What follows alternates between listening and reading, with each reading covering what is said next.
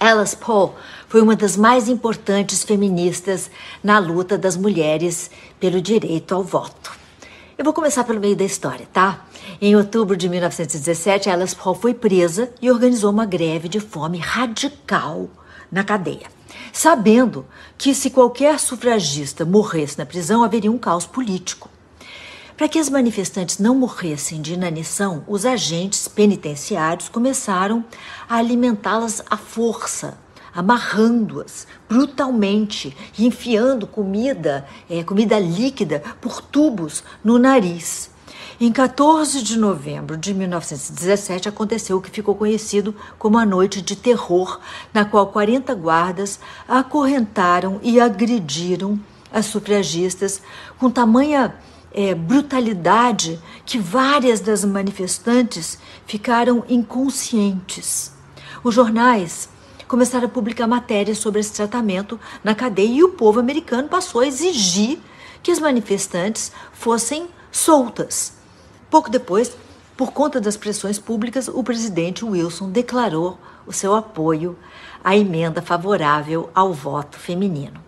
Com a conquista do direito ao voto em 1920, Alice Paul passou a trabalhar na emenda sobre direitos iguais, escrita por ela mesma em 1920 e introduzida pelo Congresso americano em 1923. O lema dela era manifestar-se por ações, não palavras. Não era mais hora para teorias, mas sim para agir é, organizando passeatas, palestrando na rua, se necessário, é, depredando a cidade e, e sendo presa pela causa. Inspirada pelas ativistas britânicas, Alice Paul levou o movimento sufragista norte-americano ao ápice do radicalismo, mas também ao ápice da sua efetividade. Ela foi presa diversas vezes e na cadeia fazia essas greves de fome quase fatais por meios extremos, ela colocou o movimento do sufrágio nas páginas dos jornais e assim ele recebeu a devida atenção pública. Alice Paul nasceu em 1885 nos Estados Unidos, foi estudar na Inglaterra e lá entrou em contato com essas ativistas feministas que a, que a inspiraram. Ao voltar para os Estados Unidos, Paul virou uma das principais líderes do movimento sufragista. Em 1913, ela organizou a primeira passeata pelo direito ao voto feminino no país. Os números de manifestantes vi, eh, variam muito, variam entre 5 mil e mil nos registros. Para atrair o máximo de atenção, Paul marcou a passeata em Washington, um dia antes da posse do presidente Wilson. Na passeata, as manifestantes foram tratadas com violência pelos policiais, mas o objetivo foi cumprido: tornar o movimento sufragista notícia de interesse nacional. Depois, Alice Paul fundou o National Women's Party, o NWP, e por meio século foi líder da organização que lutava por direitos iguais. Em 1916, o presidente Wilson emitiu um apelo para que as sufragistas parassem sua luta e concentrassem seus esforços em ajudar os soldados americanos em guerra na Europa. Muitas organizações feministas aceitaram, mas o NWP não.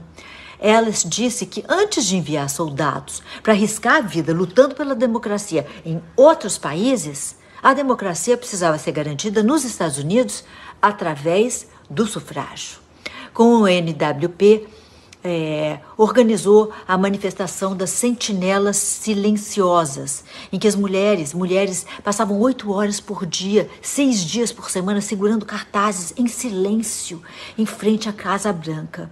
Em junho, em novembro, de entre junho e novembro, né, de, de, de 1917, 168 dessas sentinelas foram presas, sendo que algumas foram enviadas para hospícios. Na prisão, as feministas recebiam o pior tratamento. Tudo para elas vinha imundo, a comida chegava a ser podre.